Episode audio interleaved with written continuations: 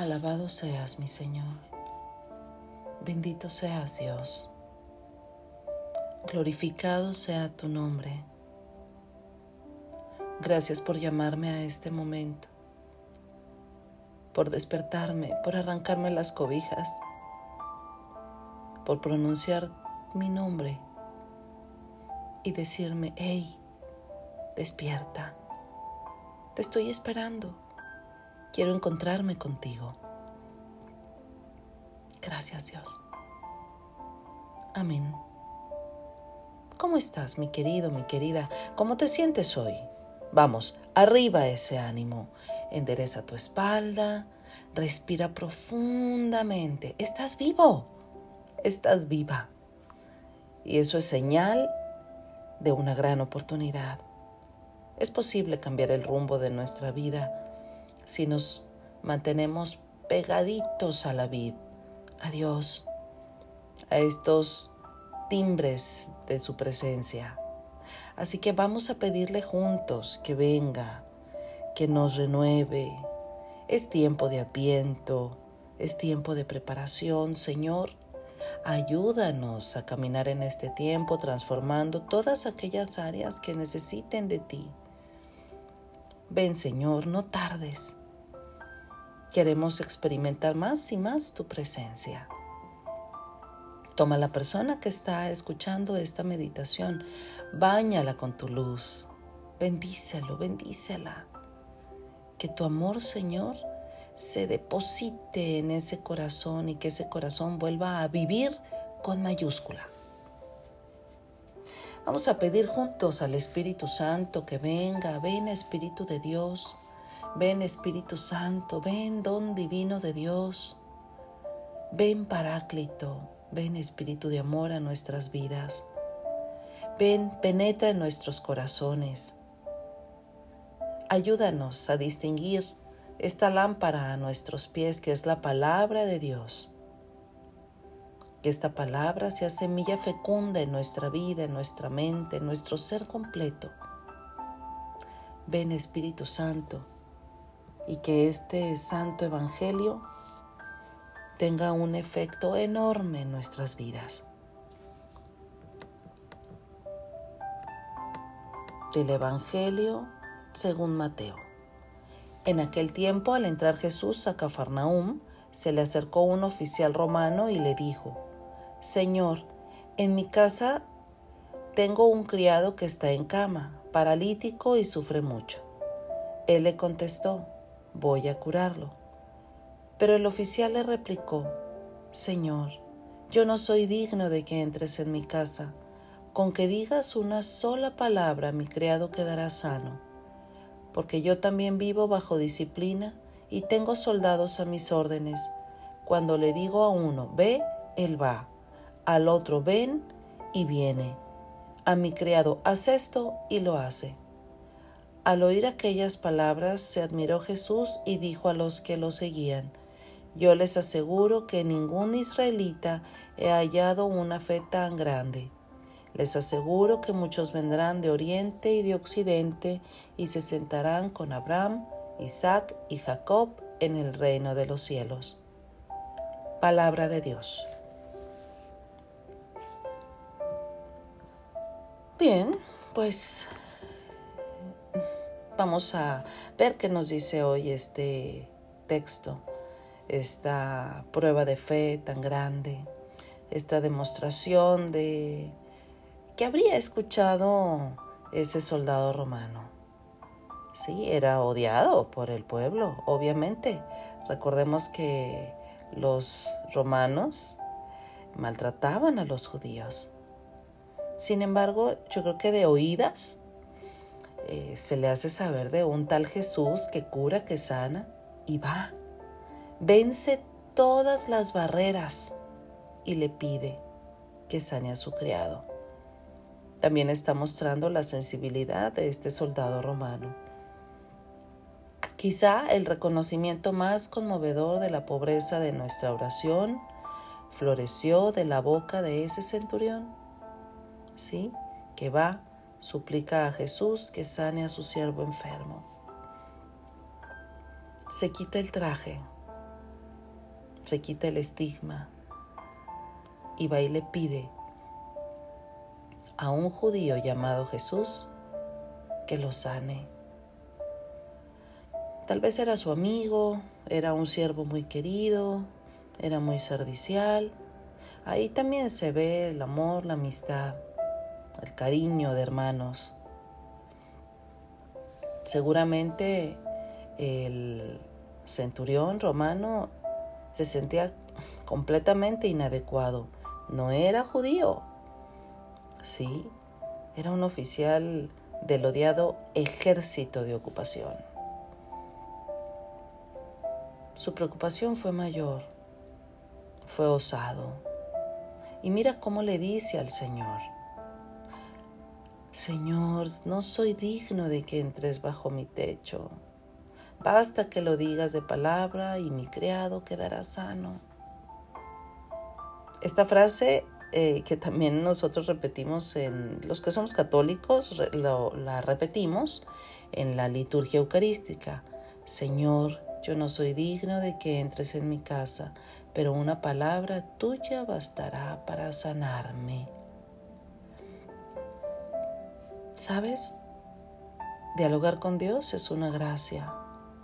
Efectivamente, nosotros no somos dignos. No tenemos ningún derecho a reclamar. Es más, hasta cojeamos con cada palabra y cada pensamiento. ¿Quién le es completamente fiel a Dios? ¿Quién? Él sabe que somos seres imperfectos. Él nos conoce. Pero Jesús siempre es la puerta que nos abre a este diálogo con Dios. Jesús es la manera de comunicarnos con el Padre, así que tenemos que ir a Él, expresarle nuestras necesidades y a veces solamente decirle, Señor, aquí estoy, que tu gracia me baste. O hacer como el centurión, Señor, Solo una palabra tuya bastará para sanarme a mí, a mi familia, a ese empleado, a ese amigo, a mi padre, a mi madre. Solo basta una palabra tuya, porque no soy digno, Dios. Reconozcamos hoy con humildad. Es un buen tiempo. Ayer comenzó este tiempo de adviento, este tiempo de preparación. ¿Y sabes? Es un tiempo de esperanza, el camino del adviento, prepararnos. Estar en Dios es poder ver con la sabiduría de Él. Así que te invito, vamos abriendo caminos hacia Él. Dejemos de arrastrarnos mendigando afecto y felicidad. Si Él está ahí si Él está siempre presente. Si Él no se muda, no se va, no cambia su domicilio para que no lo encuentres, no traiciona, Él permanece. Y solamente tenemos que decirle, Señor, no somos dignos, pero una sola palabra tuya bastará para mover esas montañas de odio, de resentimiento, de división familiar, de envidias, Ayúdanos Dios, ayúdanos. Te invito a cerrar tus ojos, a respirar este momentito. Deja que el canto, deja que este tiempo te hable, te sane, restaure tu relación con Dios. ¿Quieres? Yo no soy digno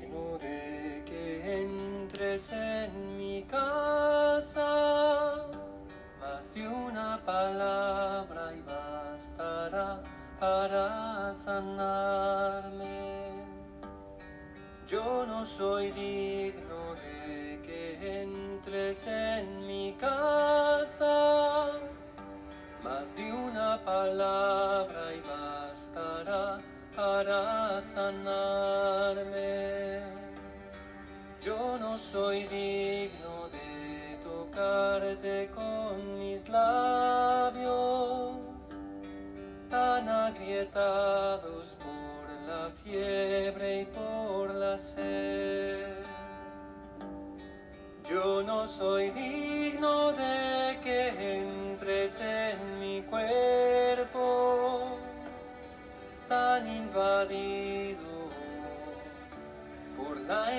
enfermedad. Pero tú vienes a sanarme y me visitas en mi casa y te recibo en sacramento porque tu amor lo quiere así. Yo no soy digno